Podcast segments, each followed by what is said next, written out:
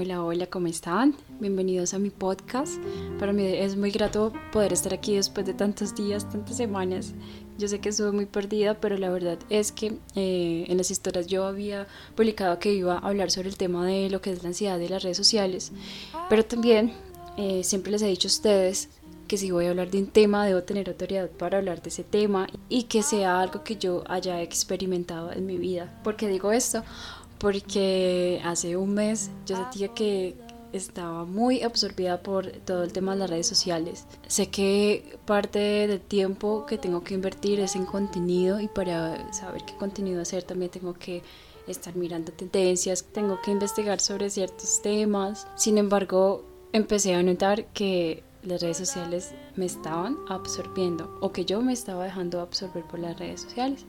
Así que hice una especie de ayuno de las redes sociales. Entonces trataba de ingresar solo en los momentos que era necesario, en el momento que yo necesitaba hacer un contenido, responder eh, las preguntas de los usuarios en TikTok y en Instagram. Así que hasta que no empecé a tener ese dominio de las redes sociales, no iba a grabar este podcast. Entonces, hablemos un poco de redes sociales. Las redes sociales se han convertido en una importante actividad de entretenimiento y nos ha permitido comunicarnos independientemente de las limitaciones que existan tanto en tiempo como en espacio. Y la historia de los sitios de las redes sociales, según lo que estuve investigando, em, empezó alrededor del año 1997, pero es en el año 2004 donde Facebook se lanzó como una comunidad en línea para estudiantes de la Universidad de Harvard y allí es donde se convirtió en el sitio de redes sociales más popular del mundo, eh, teniendo en cuenta que ya hay redes sociales como Instagram, TikTok, YouTube. Hay redes sociales que se volvieron también masivas e incluso Facebook quedó un poco a un lado. Esto que tiene que ver con ansiedad, que tiene que ver con adicción, que tiene que ver con la dopamina. Existen bases de evidencia científica que sugieren que el uso excesivo de las redes sociales puede provocar síntomas que están asociados directamente con las adicciones relacionadas con sustancias. Y no quiere decir que sean sustancias eh, psicoactivas, no quiere decir que sean sustancias alcohólicas, no quiere decir que sean drogas. Ese no es el único tipo de adicción que existe. La tecnología incluidos los teléfonos inteligentes, las tablets, computadores, eh, la televisión, todo esto que nos rodea actualmente son medios que nos permiten la participación en actividades que pueden ser potencialmente adictivas si no tenemos un dominio sobre esto. Dicho de otra manera, se podría argumentar que los adictos a los teléfonos móviles no son más adictos a sus teléfonos que una persona alcohólica. Y ahora, ¿por qué hablo de dopamina? Bueno, resulta que la dopamina es un neuroquímico que se encuentra en varias partes del cerebro y es un neuroquímico que es fundamental en todo tipo de funciones, pueden ser cerebrales, entonces allí va incluido lo que son las funciones del pensamiento, el movimiento, sueño, el estado de ánimo, la atención, la motivación, eh, funciones de búsqueda y algo muy importante, recompensa. La dopamina, ¿qué es lo que hace? La dopamina te hace querer, desear, buscar y buscar. Por lo tanto, aumenta su nivel general de excitación y el comportamiento del ser humano que está dirigido hacia objetivos. Entonces, debido a que la dopamina nos da ese deseo de buscar y de ser recompensados, es donde entra el tema de la gratificación instantánea. ¿Qué es la gratificación instantánea? Es, eh, es esa obtención inmediata de satisfacción y felicidad es decir, que es una forma en que podemos como seres humanos experimentar placer y además satisfacción, pero sin demora y sin mucha paciencia, ¿verdad? ¿Por qué? Porque esto lo que hace es que empieza a proporcionarnos unos altos picos de dopamina sin esfuerzo y sin disciplina a través del estímulo que nos crean las redes sociales. Entonces, aquí volvemos al tema de redes sociales. Eh, con el Internet, con Twitter, con Instagram, Facebook, WhatsApp. La gratificación instantánea está disponible solo con hacer un clic. Podemos hablar con cualquier persona en cualquier momento, eh, enviando un mensaje de texto, enviando un mensaje de voz, haciendo una llamada, una videollamada. Y tenemos toda una red de información disponible a nuestro alcance instantáneamente. Y lo que ocurre es que esto da al usuario una falsa sensación de satisfacción.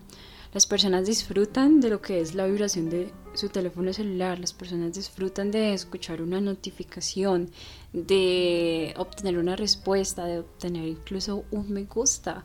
de obtener un seguidor, de obtener 2, 3, 100, eh, mil seguidores en Instagram porque esto les causa gratificación instantánea. Cada vez se vuelve más difícil dejar de mirar las notificaciones de nuestro celular. Eh, cada vez es más difícil dejar de enviar un mensaje, cada vez es más difícil dejar de revisar eh, el inicio de tu celular para ver qué notificaciones nuevas existen. Y es más difícil aún cuando abres tu teléfono celular y no encuentras ninguna notificación. No sé si recuerdan el año pasado, que creo que fue a finales de noviembre, la verdad no recuerdo muy bien. Yo estaba en mi trabajo y una compañera me dijo, ay mira que WhatsApp y Facebook, Instagram, no me recuerdo qué redes sociales exactamente se habían caído, pero todas quedamos como, bueno, ¿y ahora qué hacemos? Yo llegué a casa para el descanso del mediodía y recuerdo tanto, yo creo que eso fue lo que me hizo reaccionar y yo dije, oh por Dios, ¿ahora qué hago? O sea, uno descansa, pero realmente el descanso de uno es navegar por las redes sociales, es ver hay de nuevo en la vida de los demás. Entonces ese día yo dije, así de mal estoy, que necesito las redes sociales para tomar un descanso, necesito las redes sociales para distraerme y así de mal me sentía con el hecho de que esa red social estuviera cada y yo no pudiera ver lo que estaban haciendo los demás o no podía ver qué notificaciones tenía, qué mensaje nuevo tenía. Entonces, verdaderamente, ¿qué está pasando con nosotros y con las redes sociales? Que las redes sociales causan esto en nuestras mentes, porque nos volvemos eh, tan adictos a las redes sociales, porque realmente es una adicción, solo que se ha normalizado. Es fácil eh, entrar en ese círculo vicioso, es una especie de bucle, se induce por la misma dopamina. La dopamina te hace buscar, luego eres recompensado por la búsqueda que te hace buscar más, porque cuando los niveles de dopamina bajan, tú que necesitas, necesitas más, entonces encuentras lo que necesitas para tener esa recarga, pero se vuelve ese círculo vicioso. Así que efectivamente hay personas que están usando mal las tecnologías, la tecnología de la información y la comunicación, como es llamada las conocidas TIC, y se están metiendo en esos bucles de dopamina. Hablemos de las redes sociales que creo que son las redes sociales eh, del momento, las que más frecuentamos.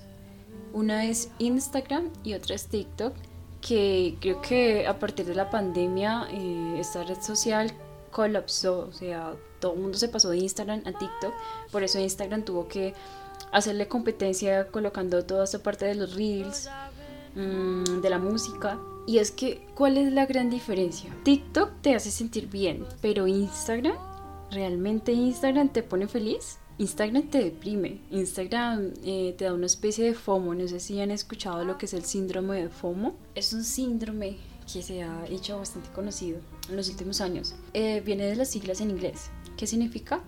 Fear of missing out. En español sería como miedo a perderse algo. Y ese miedo a perdernos algo a quien nos lleva, nos lleva al borde de una adicción. Es lo que pasa frecuentemente cuando queremos eh, ir a alguna parte, pero simplemente decimos quedarnos en casa o nos invitan a alguna fiesta, alguna reunión y decimos no, yo no quiero ir, eh, prefiero quedarme aquí en mi casa, pero no vas, pero entonces estás súper pendiente de las redes sociales y estás súper pendiente de qué van a subir tus amigos, eh, qué historias van a publicar y cómo la están pasando. Ese es el FOMO.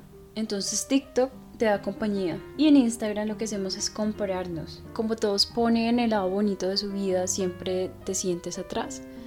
Comparas tu supuesta vida imperfecta con la vida aparentemente perfecta de tus amigos, de las demás personas, de los famosos a los que sigues.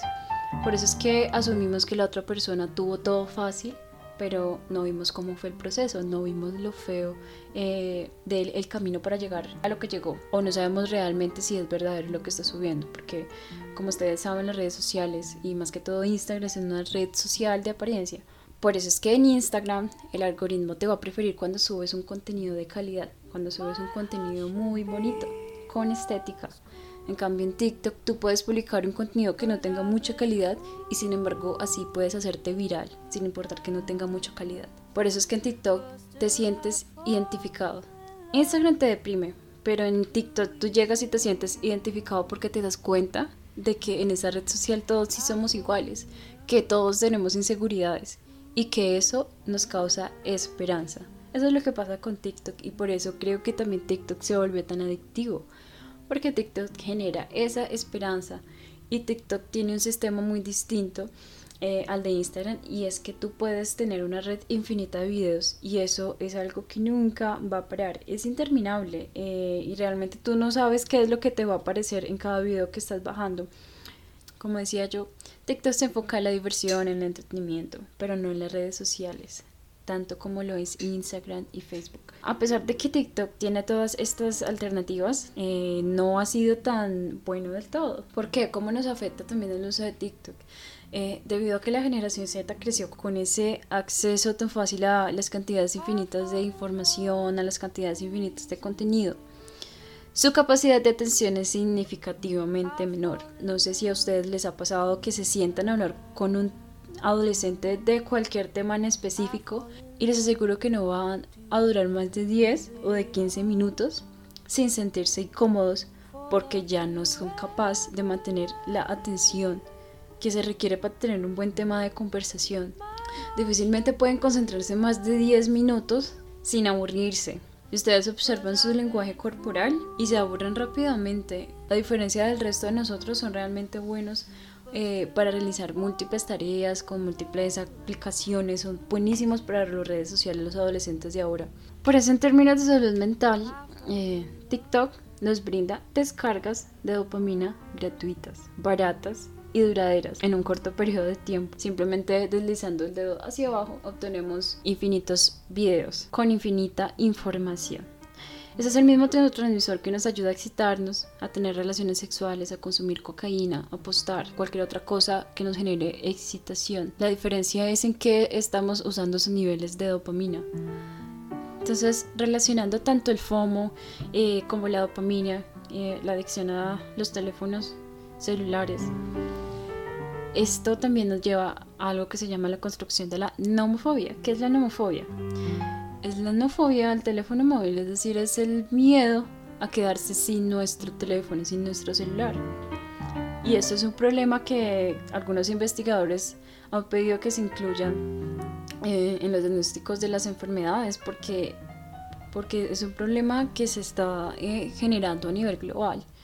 Lo que genera esto son sentimientos de ansiedad cuando el teléfono no está disponible, lo que le llaman ring city. Es decir, que las personas están comprobando repetitivamente el teléfono en busca de notificaciones, de mensajes, de llamadas y son personas que tienen preferencia por la comunicación móvil y no con la comunicación social. La nomofobia está intrínsecamente relacionada con lo que es el miedo a no poder participar en conexiones sociales. Y hay una preferencia por la interacción social, pero en línea. Así que, ¿qué nos está pasando? No solo hay una asociación entre la nomofobia con la adicción a las redes sociales, sino que encontramos una asociación de la adicción a las redes sociales con la ansiedad. En distintas investigaciones se encuentra que el uso de teléfonos móviles conduce a alteraciones en los hábitos de vida cotidiana y además de la percepción de la realidad. Las personas empiezan a perder la noción del tiempo.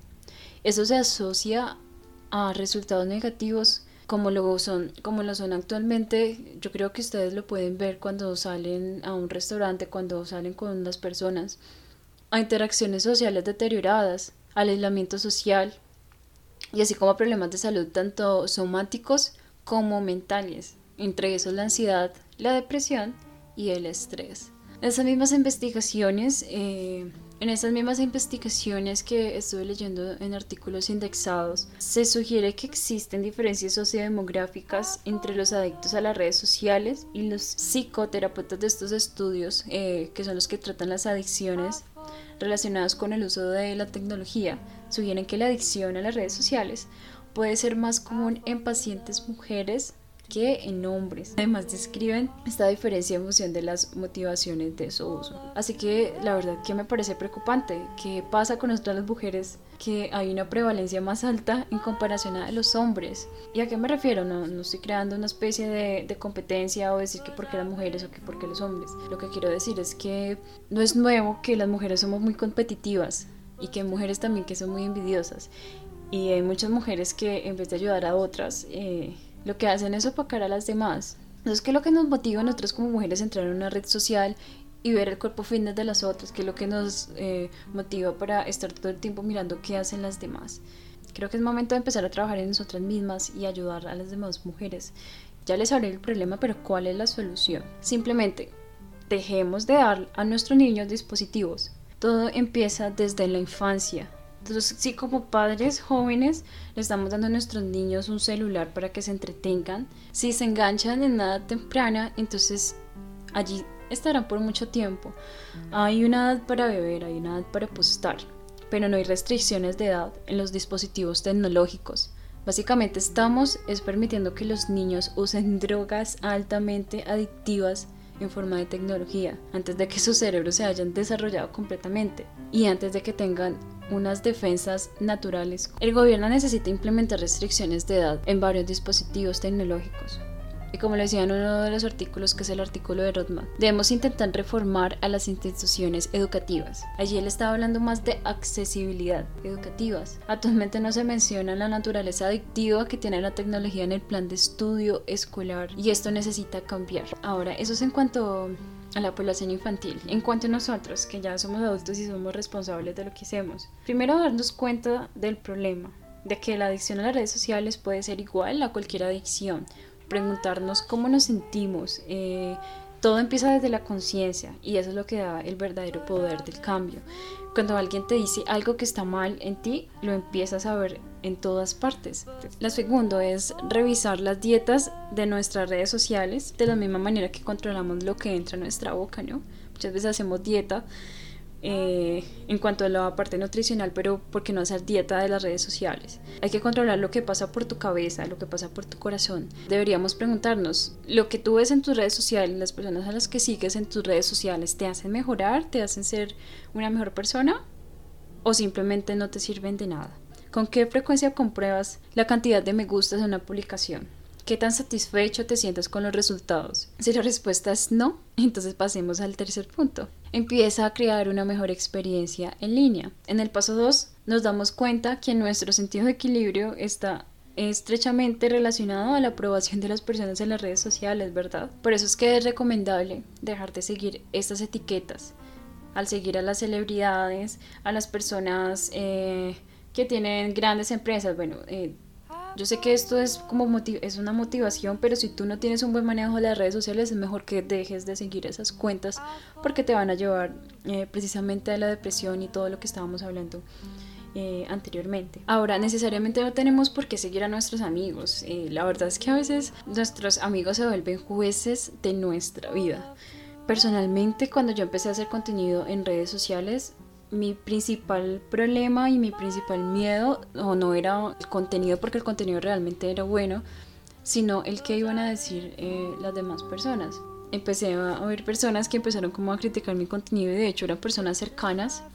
Asimismo, había personas que me ayudaban y que eh, me apoyaban, pero las personas que decían ser mis amigos, eh, algunos que eran amigos cercanos, simplemente no decían nada, nunca me apoyaban. Por eso pasamos al cuarto punto compórtate de buena fe.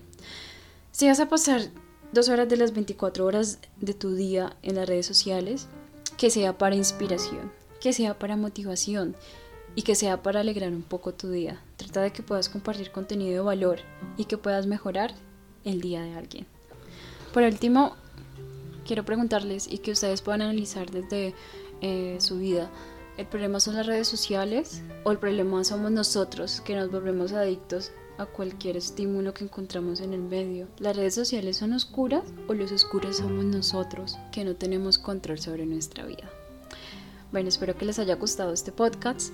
Eh, la verdad que me encantaría los que me siguen en Instagram o los que me siguen en TikTok Voy a dejar aquí también una cajita de respuestas que me pudieran comentar qué tema quisieran ver en el próximo podcast. Tengo unos temas preparados, pero también me gustaría escucharlos a ustedes. ¿Cuál es el tema de sus intereses? O un tema que sientan que no ha abordado alguien y que les gustaría escuchar en este podcast.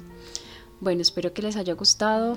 Les quiero mucho. Les doy muchas gracias por todo el apoyo que me dan. Y nos vemos en el próximo podcast. Chao, chao.